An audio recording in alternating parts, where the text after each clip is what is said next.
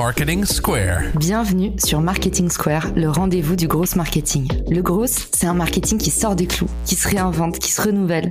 C'est aussi un mindset qui repose sur l'envie de se dépasser, de se détacher de ses opinions une bonne fois pour toutes et d'apprendre en continu. Si tu te reconnais dans cette description, que tu sois débutant ou expert, abonne-toi. Ce podcast va devenir ton meilleur allié. Imaginez un monde où vous pourriez améliorer vos publicités LinkedIn avec les données précieuses compilées sur HubSpot, comprendre pleinement votre ROI et même intégrer vos données clients avec vos données de ciblage. Avec la nouvelle intégration HubSpot et LinkedIn, accédez à un reporting détaillé, améliorez vos efforts de vente et soyez prêts à décrocher de nouveaux prospects qualifiés. Essayez HubSpot et LinkedIn aujourd'hui sur www.hubspot.fr/linkedin ads ou rendez-vous dans la description de l'épisode pour cliquer directement sur le lien. Bonjour à tous et bienvenue dans ce nouvel épisode de Marketing Square. Aujourd'hui, on va parler de publicité LinkedIn. La publicité B2B, c'est vraiment un cheval de bataille. C'est parfois l'enfer du marketeur parce qu'il y a tellement de monde sur le marché que c'est difficile d'émerger. Et ben, le BABA, la première étape, c'est ce dont on va parler aujourd'hui. On va parler du pouvoir du ciblage, en particulier dans la mise en place de campagnes LinkedIn Ads. Et pour en parler avec moi aujourd'hui, je reçois Monichim qui est bien connu déjà des oreilles des auditeurs. Salut Caro, merci pour cette euh, super intro. Je suis freelance spécialiste en publicité LinkedIn Ads et aujourd'hui, je vais essayer de vous donner un maximum de pépites sur LinkedIn Ads, sur comment actionner ce canal d'acquisition pour aller générer de la demande pour votre offre B2B high ticket. Donc par rapport au ciblage, comment on fait pour maximiser les campagnes avec le bon ciblage? Ce qu'il faut savoir, c'est qu'on a trois grands types de ciblage. Les audiences froides, c'est-à-dire les gens qui ont jamais entendu parler de vous et que vous avez touché une première fois. Les audiences chaudes ou les audiences de retargeting, c'est-à-dire les gens que vous avez déjà touché une première fois et que vous allez encore toucher à nouveau pour les engager davantage. Et le troisième type, ce sont les audiences d'exclusion, parce que c'est important de ne pas montrer vos publicités à certaines personnes, et on va rentrer un petit peu plus euh, dans le détail après. Génial. Donc toi, quand tu paramètres une campagne, est-ce qu'il y a toujours ces trois petits sacs d'audience ou tu recommandes parfois un seul? Tu commences par en tester un après les autres Comment est-ce que ça fonctionne dans l'opérationnel, l'étape 1 Excellente question. en fait, si euh, dans l'étape 1, supposons que tu as beaucoup de trafic sur ton site web, que tu as aussi installé le pixel LinkedIn sur ton site, c'est-à-dire qu'en gros, LinkedIn peut détecter les gens qui sont venus sur ton site via d'autres canaux, bah là, tu vas pouvoir juste créer une campagne de retargeting où tu vas dire à LinkedIn, OK, je veux que tu me cibles les gens qui sont déjà venus sur le site et qui correspondent à des critères très particuliers, des critères firmographiques, par exemple l'entreprise, par exemple le poste, on en parlera un petit peu plus après, et tu vas montrer des pubs à ces gens-là. Bah, si tu as une bonne base de trafic, juste avec cette euh, campagne-là de retargeting, tu vas pouvoir générer du trafic et générer euh, des conversions. Mais bon, c'est pas avec ça que tu vas faire euh, tous tes résultats. Il faut aussi générer plus de trafic entre guillemets top of funnel qui va venir de LinkedIn. Ce que tu veux faire, toi, c'est vraiment attirer les personnes que tu veux via la publicité tu vois, avec Facebook, avec euh, d'autres régies, tu vas passer par des devinettes, tu vas dire, ouais, ok, les gens s'intéressent à ça ou à ça ou à ça. Je cible les RH et je vais cibler des gens sur Facebook qui s'intéressent aux RH. Bon, c'est pas encore extrêmement précis. Alors qu'avec LinkedIn, on va être beaucoup plus précis. C'est pour ça que le ciblage froid de LinkedIn, il est vachement euh, puissant. Donc typiquement, on va faire soit que du retargeting, soit dans la plupart des cas, du show et du retargeting. Et au-dessus de ça, on met une surcouche d'exclusion, c'est-à-dire toutes les campagnes on va exclure évidemment la liste de clients, la liste de prospects. Si on fait par exemple de la lead gen, le mec qui a téléchargé un livre blanc, on va pas lui dire encore vas-y télécharge un livre blanc. Et enfin, euh, dernièrement, les concurrents et les employés de l'entreprise. Ok, donc on a bien compris à quoi vont ressembler les éléments du système. Maintenant, Moni, imaginons que je me lance dans ma première campagne LinkedIn Ads. Je ne sais pas par où commencer. C'est quoi les grandes étapes si tu devais l'expliquer là comme ça à ta meilleure amie? Tu nous parles de l'installation de ce pixel, par exemple. Par quelles étapes pratico-pratiques il faut passer pour commencer à faire ses premiers ciblages? Oui, donc tu vas commencer effectivement à mettre en place ton pixel. Je conseille de passer par euh, Google Tag Manager et d'installer ce qu'on appelle le LinkedIn Insight Tag 2.0, qui est une nouvelle version du tag LinkedIn dont personne ne parle, étrangement, mais qui est plus facile. Donc tu installes ton, petit pixel et tout de suite, tu crées une audience de retargeting LinkedIn qui s'appelle, j'ai plus le nom en français, mais c'est tous les visiteurs du site web. Donc en fait, c'est une audience qui est vachement importante de créer au début, parce que c'est comme un saut que tu remplis. C'est-à-dire que si euh, tu as eu du trafic pendant 5 ans sur ton site, mais qu'aujourd'hui tu mets ton pixel LinkedIn, le trafic il y a 5 ans, il va pas être rentré en fait dedans. Donc ça c'est vraiment la première étape qu'il faut vraiment pas oublier, qu'il faut faire euh, direct. Et après tu vas commencer à travailler sur ton ciblage. Le ciblage, c'est basé sur ton ICP, évidemment. Donc il faut avoir un ICP, un Ideal Client Profile, il faut l'avoir vraiment très bien travaillé. D'ailleurs, j'ai fait un épisode sur le sujet euh, sur ton super podcast à l'époque. Donc, tu as ton ICP et tu vas matcher ton ICP avec le ciblage de LinkedIn. Et là, en gros, je vais donner le moyen le plus simple de cibler ta cible sur LinkedIn, c'est de croiser. Tu croises les entreprises que tu veux cibler, donc secteur d'entreprise, par exemple, on va dire construction, industrie manufacturière, technologie Internet, etc. Les secteurs que tu veux, et la taille de l'entreprise. La taille, tu la caractérises plutôt par le nombre d'employés. Par exemple, tu vas dire entre 11 et 50, euh, entre 200 et 500, euh, entre 500 et 1000, etc. Et de l'autre côté, il faut avoir les gens, il faut avoir euh, les employés. Et là, en fait, la manière la plus simple pour moi de cibler les employés, c'est par rapport à leur intitulé de poste. Donc, par exemple, marketing manager, CEO, founder, directeur financier, etc., etc.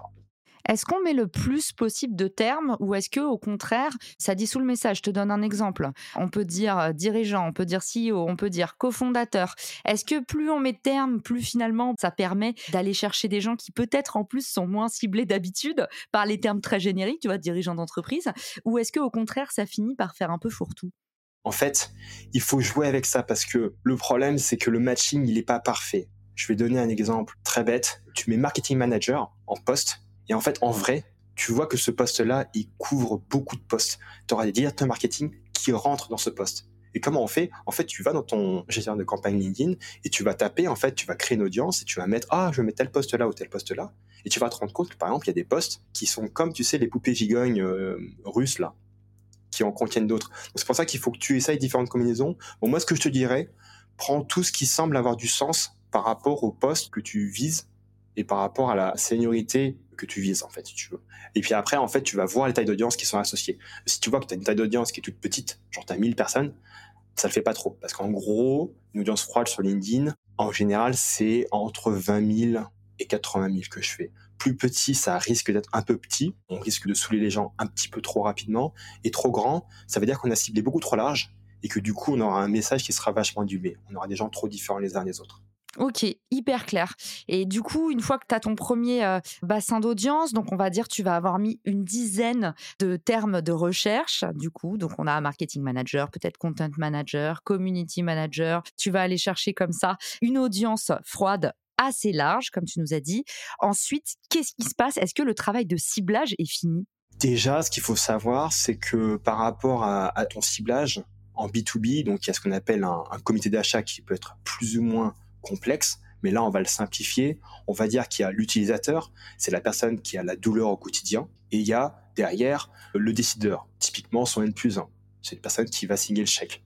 Et donc en fait, ce que tu vas typiquement essayer de faire avec tes ads, c'est que tu vas cibler euh, les deux en fait. Donc par exemple, tu vas essayer de cibler euh, le RRH, on va dire, euh, qui est le user, qui est l'utilisateur, et tu vas cibler aussi le DRH, qui va être plus la personne qui va signer. Et dans ton audience, tu vas mettre les deux en fait tu vas parler des douleurs associées euh, à ça. Donc ouais, ça c'est au niveau du ciblage, je pense qu'on peut s'arrêter à là.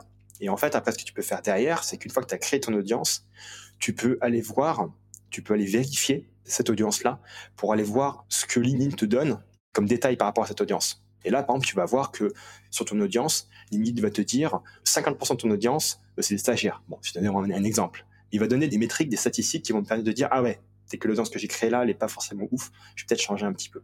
Donc là, c'est vraiment important d'aller dans ce rapport-là. Et une fois que tu as fait ça, c'est important, comme je dit tout à l'heure, de bien aller exclure euh, les clients, les employés euh, et les concurrents. Tu nous dis du coup, il faut être curieux, c'est bien de faire euh, un bassin d'audience qui contient déjà plusieurs mots-clés un petit peu plus longue traîne. Et tu nous dis aussi, en fait, faut pas se brider et faut aller explorer aussi les décisionnaires, tous ceux qui sont moteurs derrière l'achat. Tout de suite, une question qui vient, c'est sur quelles enveloppes budgétaires on teste ces audiences? Parce que du coup, on sait qu'il y a un minimum viable pour tester des pubs. Si on teste plusieurs audiences à la fois, c'est quoi les budgets tests à recommander aux auditeurs? Excellente question. De toute manière, c'est impossible de lancer une campagne à moins de 10 euros jour, c'est-à-dire 300 euros au mois. Alors que sur Facebook, tu peux le faire. Tu peux faire une campagne à 1 euro jour. Donc ça, c'est le premier truc. Après, par rapport aux différents tests que tu peux effectuer, bah, en fait, ce qui se passe, c'est que LinkedIn vient juste de sortir un outil de split test, un outil vraiment, on va dire, plus quali que ce qu'on faisait auparavant. Auparavant, tu créais une campagne avec une audience, tu faisais un duplicate de la campagne avec une autre audience et boum, tu balançais. Donc ça faisait un faux speed test, tu vois. Alors que là, aujourd'hui, en fait, dans ton euh, campagne manager LinkedIn, tu peux tout de suite euh, lancer un speed test et mettre comme euh, variable ton audience. Donc ça, c'est plutôt intéressant. La limitation, c'est que le, le speed test ne doit pas faire plus de 14 jours. Donc ça, c'est vraiment un truc qui est un peu ennuyeux, je trouve. Et par rapport à ton budget, bah en fait, le truc, c'est que plus ton budget est faible, plus tu as le risque qu'à la fin de ton expérience, pas de data statistiquement significative. Ou que tu mettes trop de temps à avoir tes résultats aussi. Oui, c'est ça. Tu dis, ah, on arrive ça dans 7 mois. Ok, bah super, bah ça sert à rien, tu vois. Après, le problème, c'est que vu que les coûts par clic, ils vont dépendre par rapport aux différentes industries, c'est difficile pour moi de te dire exactement, il faut absolument mettre X budget. Avec X budget, on est sûr, en fait, euh, d'avoir des résultats, en fait. J'imagine que c'est toujours pareil. Les audiences qui coûtent le plus cher, c'est les audiences les plus sollicitées. Donc sur LinkedIn, ça va être les DRH, les office managers peut-être et les dirigeants. Typiquement, plus le niveau de sécurité est élevé, euh, plus ça coûte cher. Et aussi, ça dépend des secteurs il y a des secteurs entre guillemets que personne ne va adresser. Et du coup on aura des coûts par clic qui vont être euh, vachement réduits. Ça, dépend vraiment. Moi des coûts par clic euh, j'ai vu des coûts par clic euh, à 1,50€ j'ai vu des coûts par clic à, à 7 euros sachant que j'utilise aussi un hack pour réduire les coûts par clic. Donc ça c'est un hack que pas beaucoup de, de gens connaissent. C'est ce qu'on appelle le manual bidding ou les enchères manuelles.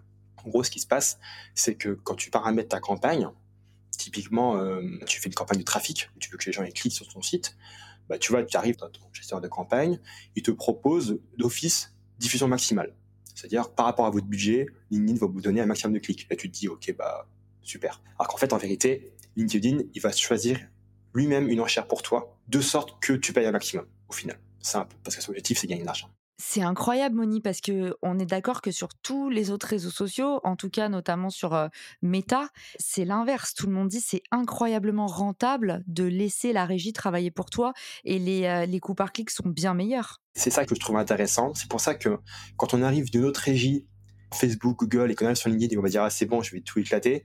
Attention, on peut tomber dans les pièges de la plateforme. Moi, du coup, j'ai fait des tests en fait parce que je teste tout. J'ai fait ok, bah moi je suis naïf, je sais pas. Je vais tester euh, donne LinkedIn, en, on va dire en automatique, la diffusion maximale. Tu vois, normalement c'est bien. Et je vais tester le, manual bidding, euh, ça va être intéressant. Et donc là, en fait, tu cliques sur, euh, en gros, afficher les options supplémentaires. Donc c'est un truc qui cache un petit peu. Ça fait sortir une petite fenêtre. Et là, ça te propose éventuellement de, de faire les enchères manuelles. Et là, tu choisis une enchère manuelle. Et là encore, il te donne en fait un intervalle. Il te dit par exemple, nous vous conseillons une enchère de 8 euros. Des annonceurs similaires enchérissent entre 5 euros et 20 euros. Et là, toi, tu mets un chiffre. Et évidemment, si tu es un peu naïf, bah, tu mets le chiffre qui te donne et tu te fais éclater. Bah, moi, j'ai trouvé un algorithme parce qu'évidemment, j'ai testé. Moi, je prends la valeur minimale des annonceurs euh, similaires, c'est-à-dire s'ils disent les annonceurs similaires enchérissent entre 5 et 7 euros, je prends 5 euros et je prends 80% euh, de cette valeur. Et là, c'est mon enchère manuelle de base que je vais prendre. Ok, donc vous avez compris, n'envoyez surtout pas ce podcast à vos concurrents.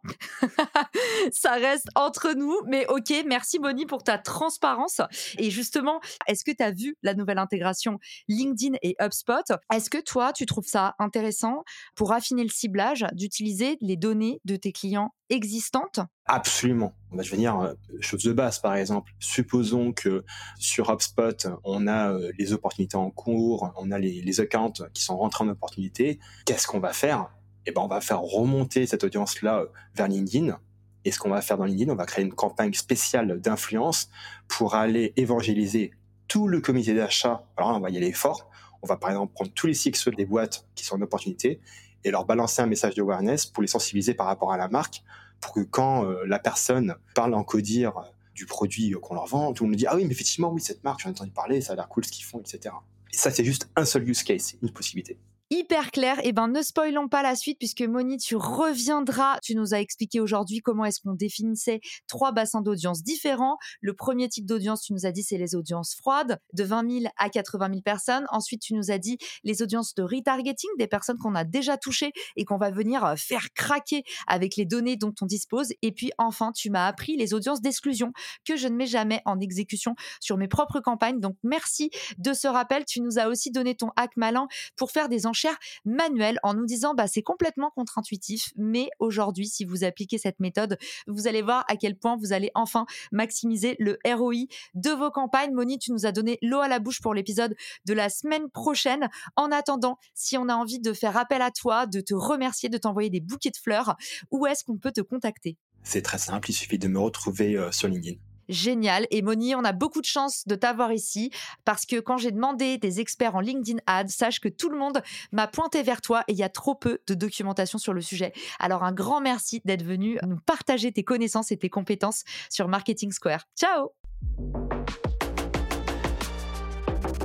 Si cet épisode te plaît, tu peux le partager en me taguant ou lui laisser 5 étoiles sur Apple Podcast. Marketing Square.